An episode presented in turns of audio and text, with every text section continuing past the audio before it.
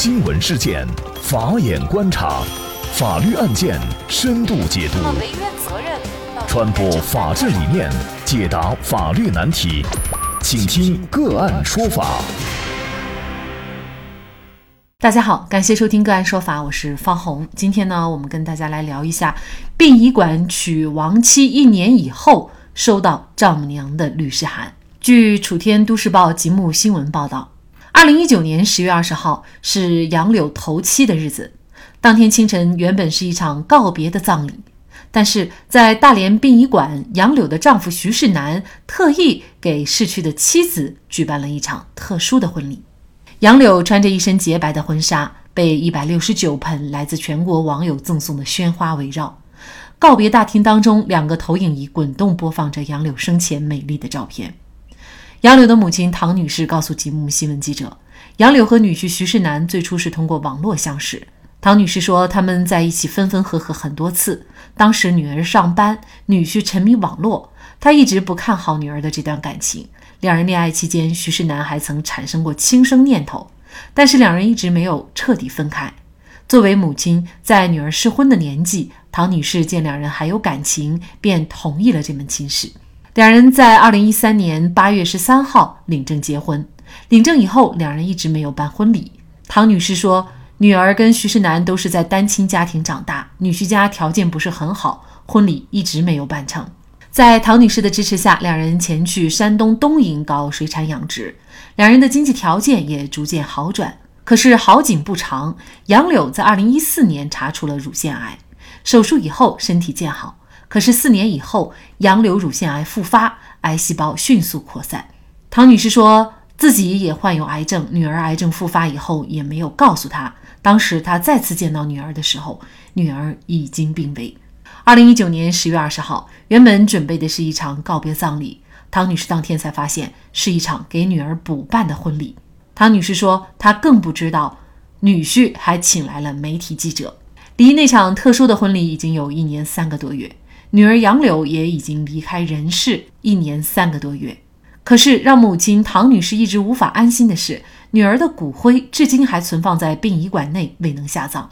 唐女士说，她曾经想给女儿下葬，徐世南不准，连去殡仪馆看女儿骨灰的机会都没有。唐女士说，中国人一直讲究人去世后入土为安，这也成为她的一块心病。然而，在半个多月前，唐女士的邻居告诉她，网络上发现不少关于杨柳生前的视频，还有那场特殊婚礼的现场视频。她便在网络上查看女儿生前的每一段视频，再次揭开她失去爱女的伤疤。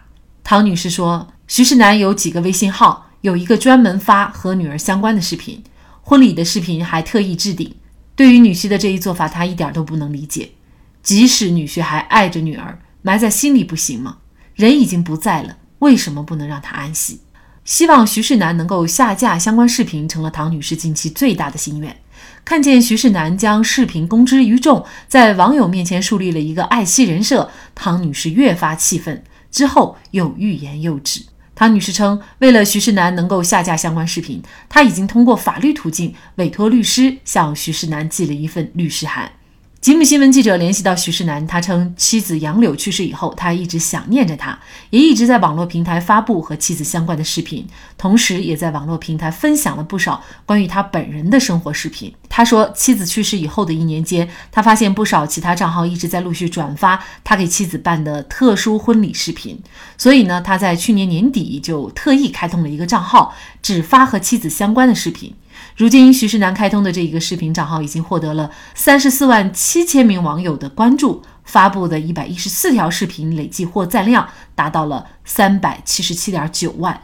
徐世南称，他和杨柳二零一三年领证以后，一直计划着装修房子办婚礼。可是杨柳在二零一四年查出乳腺癌，置办婚礼的计划也因此搁置。二零一四年杨柳手术以后，因化疗发胖，一直爱美的他也不愿再办婚礼。杨柳手术后的两年，经历了八次化疗、三十二次放疗、一年的靶向治疗。徐世南说，杨柳在网上分享了积极向上的抗癌经历，被网友们称之为“抗癌小明星”，鼓舞过不少癌症病人。半个多月前，他收到岳母的律师函，但是他表示，将妻子生前的视频上传到网络，一是为了怀念妻子，二是为了鼓励更多的癌症病人。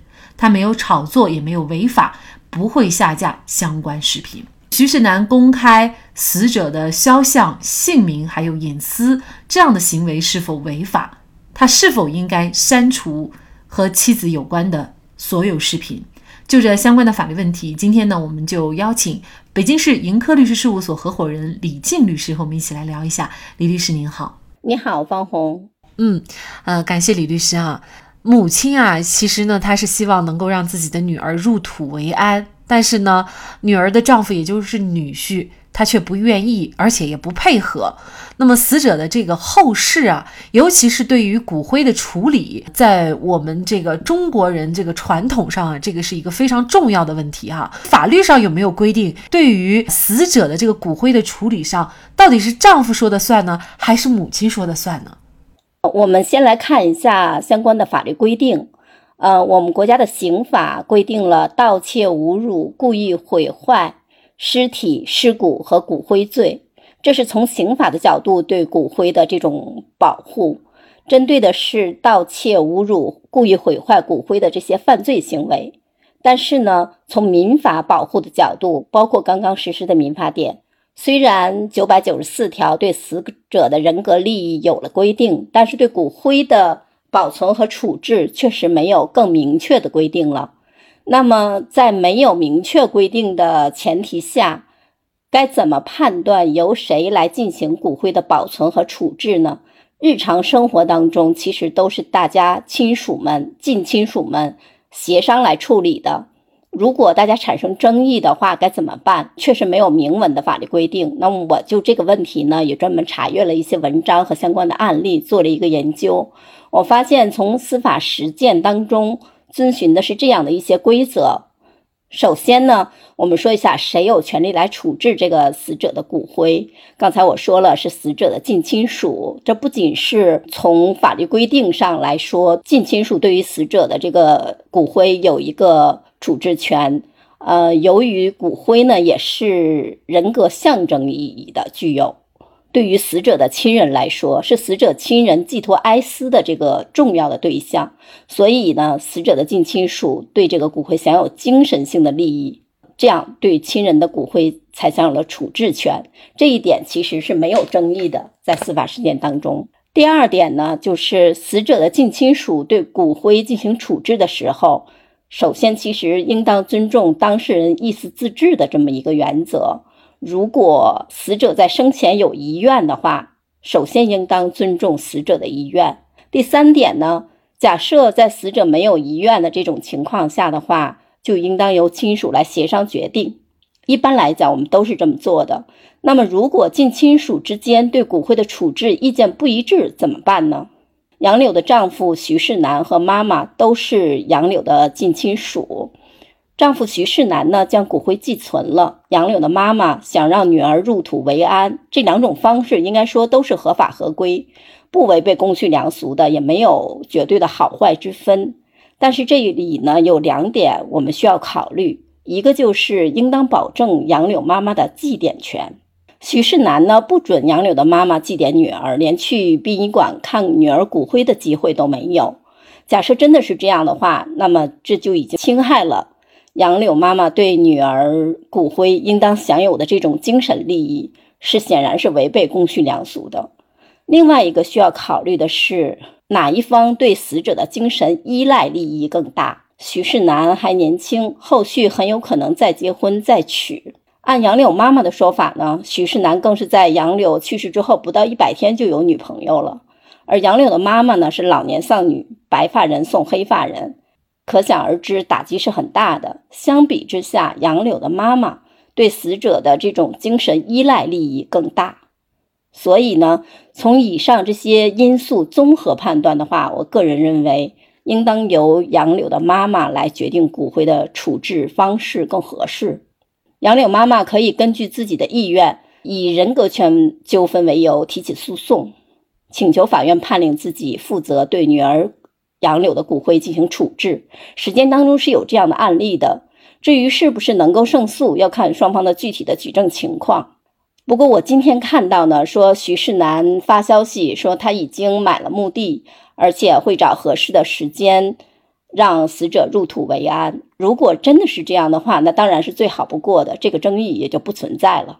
当然了，还有另外一个争议哈，就是徐世南呢一直呢在他的抖音号上发布跟他的这个前妻有关的一些视频，他的母亲呢也主张希望能够把这些视频下架，这样的主张他能够得到法律的支持吗？嗯，最近我也看到了一些新闻，包括抖音上的一些信息，徐世南确实在公共平台，尤其是抖音的公众平台上。发布了大量的杨柳的照片、视频这些信息。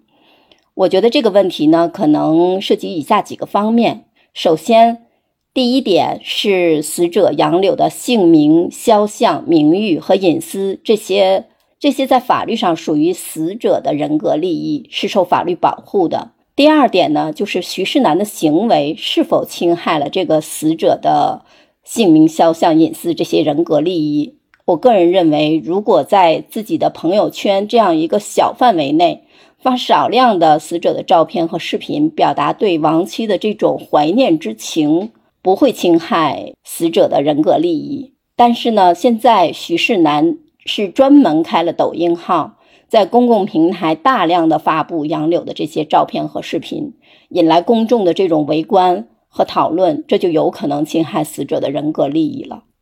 第三点呢？谁有权来保护死者的人格利益？根据民法典九百九十四条的这个规定，死者的配偶、子女、父母有权请求侵害死者人格利益的这个这些人来承担民事责任。也就是说，如果是是其他人侵害死者人格利益的话，徐世南和杨柳的妈妈作为杨柳的近亲属，都有权利保护杨柳的人格利益。但是呢，现在发布视频侵害杨柳人格利益的是她的丈夫，说明她放弃了对死者人格利益的保护。所以说这件事情就非常特殊了，在司法实践当中，这样的案例我还没有听说过。但是我个人认为呢，徐世南作为杨柳的丈夫，应该是亡妻人格利益的保护者，而不应该是侵害者。那现在呢？他不仅放弃了保护，反而去做了侵害亡妻人格利益的这种事情，是违背公序良俗的，也是违法的。而且，徐世南放弃维护死者的人格利益，不等于杨柳的妈妈作为他的近亲属也放弃对女儿人格利益的保护。所以，他的妈妈仍然是有权要求侵害人承担民事责任的。第四点呢，就是杨柳的丈夫的行为。是对死者的这个人格利益，包括姓名、肖像、隐私这些，进行了大量的发布和商业利用，带来了很多的粉丝、很多的经济利益。我个人认为，对这个死者的人格利益的商业利用是不应该过度去使用的，而且应该以保护死者的人格利益为前提。那么，在死者的其他近亲属不同意的情况下，甚至这种商业利用会对其他的近亲属造成精神损害的情况下，个别近亲属不应该进行这种商业利用来进行牟利。我想，如果死者生前对自己的人格利益可以做一个处置和安排的话，正常情况下，他一定是不愿意发生这样的情况的。所以，我觉得可以推定这是违背死者的意愿的。综合以上的这些因素的话，我个人认为杨柳的妈妈是有权利要求下架视频，让死者安息的。这个也符合社会公共利益和公序良俗吧。嗯，所以呢，我们很多的网友啊，怀疑徐世南的他的根本的动机是什么。如果呢，一开始他发他在殡仪馆去给自己和亡妻去办婚礼，呃，是被他的这种真情爱情所打动的话，那么他后续专门开账号，全部发他和前妻的各种各样的这种视频啊啊等等，包括照片，他的目的是什么？很多人怀疑他是为了牟利哈。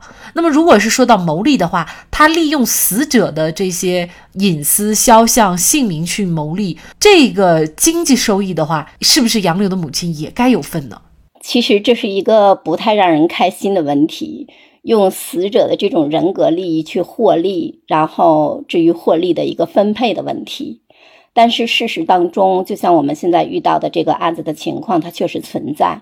我刚才说过哈，于是南的这个行为呢，是对死者的这些姓名、肖像、隐私这些人格利益的商业利用，属于死者人格利益当中的这个财产利益。这个利益的享有者呢，应该是死者的近亲属。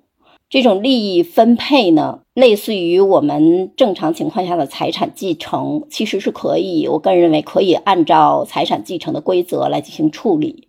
所以，我认为杨柳的妈妈是有权利商业利用直接取得的经济利益的。但是呢，这种经济利益数额到底是多少，是不太容易确定的。如果真的发生争议，那么举证可能也是比较困难的。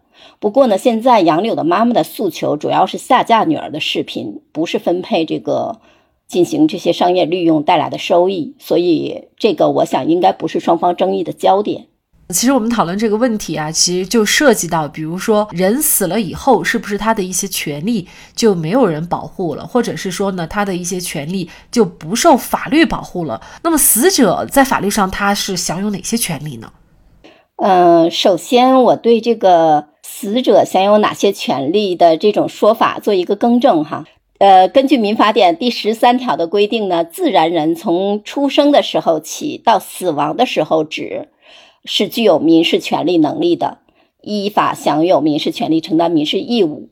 所以说，死者在死亡之后，他是没有任何权利能力的。但是他没有权利能力，并不等于他的利益不受保护。那么，保法律保护的是死者的什么呢？根据民法典九百九十四条的规定，死者的姓名、肖像、名誉、荣誉、隐私、遗体。这里面没有列骨灰哈，但是我个人认为也包括骨灰在内。受到的侵害的，他的配偶、子女、父母是有权依法请求行为人承担民事责任的。如果死者没有配偶、子女或者父母已经死亡的，那么他的其他的近亲属有权依法请求行为人承担民事责任。这个是什么意思呢？意思是法律保护的是死者的人格利益。既包括精神利益的保护呢，也包括财产利益的保护。那么，享有这些人格利益的不是死者，而是死者的近亲属。也就是说，由死者的近亲属来维护死者的这些人格利益不受损害。因为事实上，死者去世之后，他本身是受不到什么伤害了，但是。呃，仍然活着的他的近亲属可能会因为这些侵害行为，给他们在精神上和财产上造成一些损害，所以维护的是死者的人格利益。对于徐世南的这种行为，很多人呢会觉得呢有需要质疑的地方，但是很多人呢看了以后呢也觉得非常的感人。那么怎么来评价？对于徐世南举办殡仪馆的婚礼，并且在网络平台大量发布亡妻照片和视频的这些行为呢，的确是超出了一般的人的行为的一个标准的。那么，到底是出于什么目的呢？网友们也是众说纷纭哈，有赞同的，也有不赞同的，有感动的，有说是作秀虚伪的。从道德和情感的层面，我只想说一点：即使徐世南对亡妻的怀念之情，即使是真的，在杨柳妈妈表示已经因此深受困扰和情感伤害的几种情况下，作为爱妻子的丈夫，应该本着爱屋及乌的这种原则，他现在唯一应该为亡妻做和能做的事情，就是尊重他妈妈的意愿。删除这些照片和视频，让杨柳的至亲呢减少这样的不必要的伤痛，而不是在杨柳的妈妈伤口上再撒一把盐。我想这个也不是杨柳愿意看到的。假设杨柳活着的话，那么我想他一定是非常难过的。我在网上看到很多网友和我的想法是一样的哈，所以我感到很欣慰，因为我觉得其实这是最最基本的善良。应该说，不管徐世南开账号发妻子视频和照片的目的是什么，但至少他的行为在法律上是违法的。而删除杨柳的照片和视频，或许也才是告慰妻子、让逝者安息的明智做法。好，在这里再一次感谢北京市盈科律师事务所合伙人李静律师。